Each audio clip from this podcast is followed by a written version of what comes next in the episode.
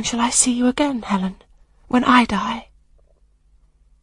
You will come to the same region of happiness, be received by the same mighty universal parent, no doubt, dear Jane. Again I questioned, but this time only in thought. Where is that region? Does it exist?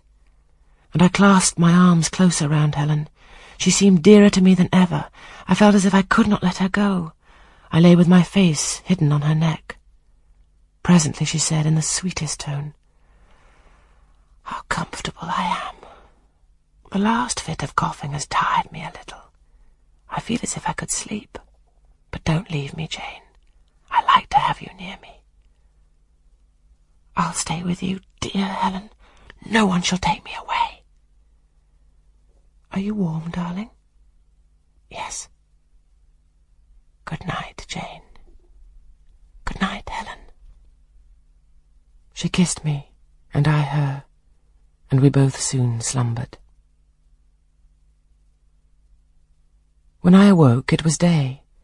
An unusual movement roused me. I looked up. I was in somebody's arms. The nurse held me. She was carrying me through the passage back to the dormitory. I was not reprimanded for leaving my bed. People had something else to think about.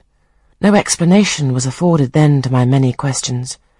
But a day or two afterwards I learned that Miss Temple, on returning to her own room at dawn, had found me laid in a little crib, my face against Helen Burns's shoulder, my arms round her neck. I was asleep, and Helen was dead.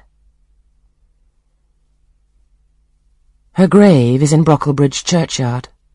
For fifteen years after her death, it was only covered by a grassy mound, but now a grey marble tablet marks the spot, inscribed with her name and the word Resurgam.